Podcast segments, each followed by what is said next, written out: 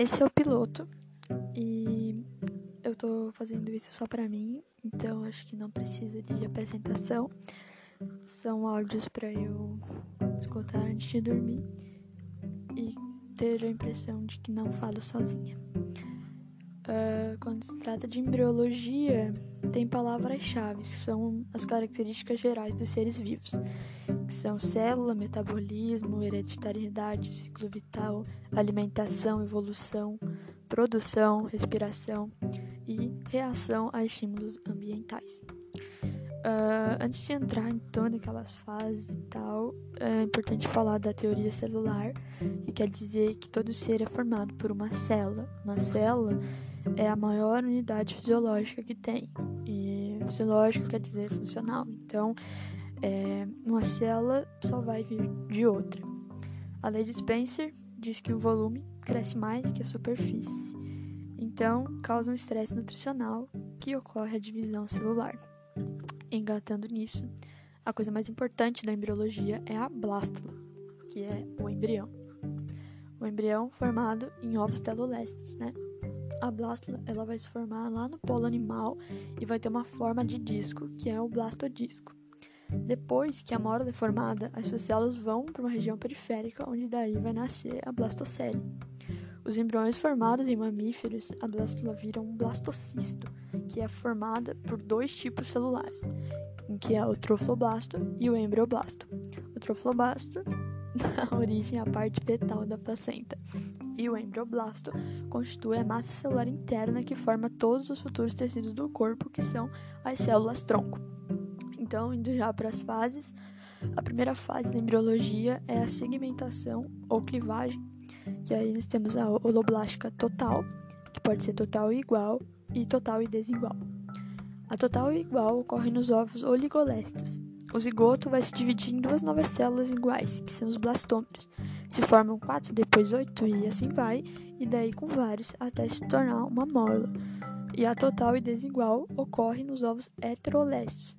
Começa nos oligolestos, mas depois, partindo da terceira divisão, quando se formam oito, os blastomas eles têm uma diferença por causa da distribuição desigual no vitelo no polo vegetativo. Aí, no polo animal fica o núcleo. E quanto mais vitelo, mais se prolongam as divisões. Então, os blastômeros do polo animal, eles acabam indo mais rápido.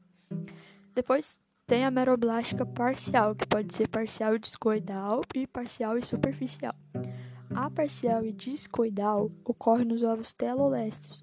Ocorre no polo animal, né? Aí forma uma mórula achatada que fica em cima da grande quantidade de vitelo que vai ter lá no polo vegetativo e depois forma o saco vitelino. A parcial e superficial ocorre nos ovos centrolestos. As primeiras divisões ocorre uma camada de citoplasma fina que fica em volta do núcleo, que se divide várias vezes e os grupos formados vão para a região periférica e aí se divide, né, formando um cordão que envolve vitelo sem uma mórula. A segunda é, fase da embriologia é a gastrulação. Ocorre daí que a blástula vai virar uma gástrula. No início, as células se dividem em grupos, que são os folhetos embrionários, e eles têm camadas. São três: a ectoderme, a endoderme e a mesoderme. A ectoderme é a camada externa, é onde fica a pele, sistema nervoso, etc. A endoderme é a camada interna, que é toda a parte da digestão. E a mesoderme é o meio, que é o esqueleto, todos os órgãos e todo o resto do corpo. Na mesoderme, as células formam duas cavidades laterais, que o interior é o celoma, que é uma coisa muito importante também.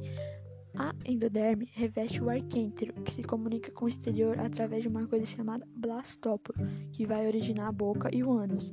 Se o blastóporo origina a boca primeiro, o ser é protostome. Se o blastóporo origina o ânus primeiro, o ser é deuterostome. A terceira fase, facinho, é organogênese, que é a formação dos tecidos e dos órgãos do corpo depende dos genes das células embrionárias, que são ativados daí após a neurulação, ocorre nas primeiras meses de vida uterina. A mãe daí, nessa, nesse momento, deve ter cuidado com doenças como a rubéola e toxoplasmose, etc. Facinho. A, a quarta fase é a neurulação, que é a formação da neurula. Apenas nos cordados isso vai ocorrer. Durante a formação, as células centrais da mesoderme formam o eixo de sustentação do embrião, que é a notocorda, que é tipo o molde da coluna vertebral. vertebral.